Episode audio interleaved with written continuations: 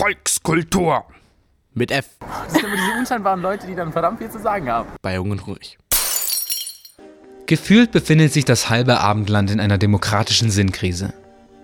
So scheint es zumindest in Newsfeeds und Titelthemen der Fernsehsender, Zeitungen, Blogs und sozialen Medien. Trump, Trump, Trump. Wie schlimm wird es? Scheint momentan das wohl relevanteste oder zumindest klickstärkste Thema des Herbst 2016 zu sein.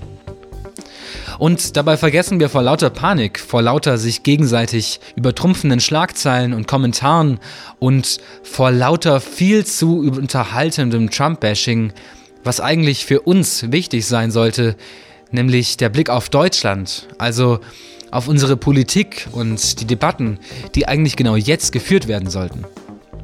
Ein Jahr vor Bundestags- und NRW-Landtagswahl, neben den allgegenwärtigen Themen wie Renten und Datenschutz, sollten, nein müssen wir nämlich auch über unser deutsches Militär reden.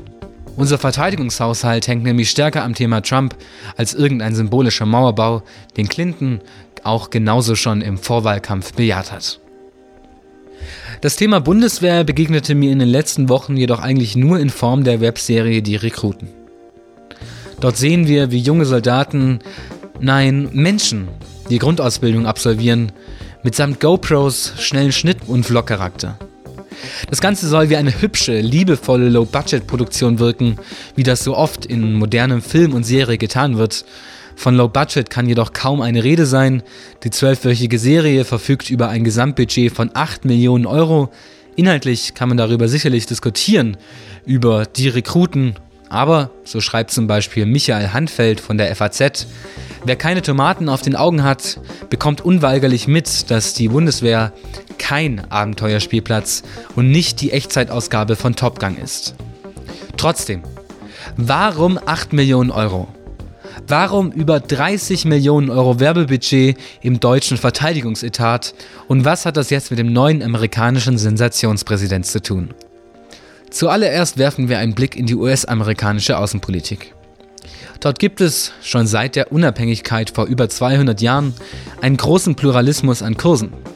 Herunterbrechen kann man das Ganze auf zwei große Strömungen, den allseits bekannten Weltpolizist und die Isolationspolitik. Dieser Dualismus wechselte sich im Laufe der Jahre häufig ab. So, wollen die meist, so wollten die meisten US-Amerikaner vor dem Zweiten Weltkrieg einfach ihre Ruhe.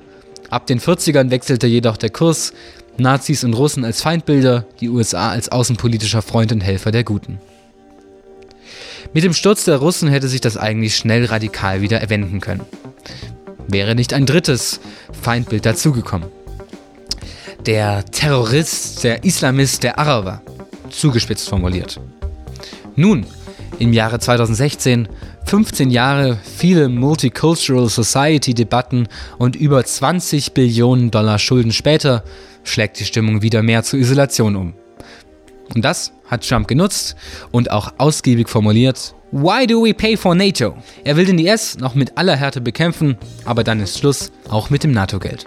Und von genau diesem NATO-Geld profitieren oder profitierten wir Deutschen die letzten 75 Jahre lang immens.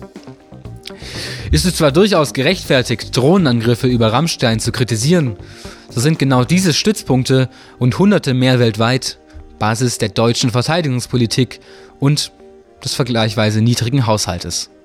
Dass es genau diesen Herbst, wo wir alle nur mit Trump-Witzen beschäftigt sind, eine neue Webserie in den Newsfeeds unserer Social-Media-Kanäle gibt. Wir brauchen ganz einfach Soldaten. Wie viel wir dafür vom schwarzen Nullhaushalt abdrücken wollen und ob wir das überhaupt wollen, das sollte gerade Thema sein. Das sollten wir nächstes Jahr mal anbringen. Ihr hört die Radio Free FM Jugendredaktion mit einem Kommentar von Samuel Rettig.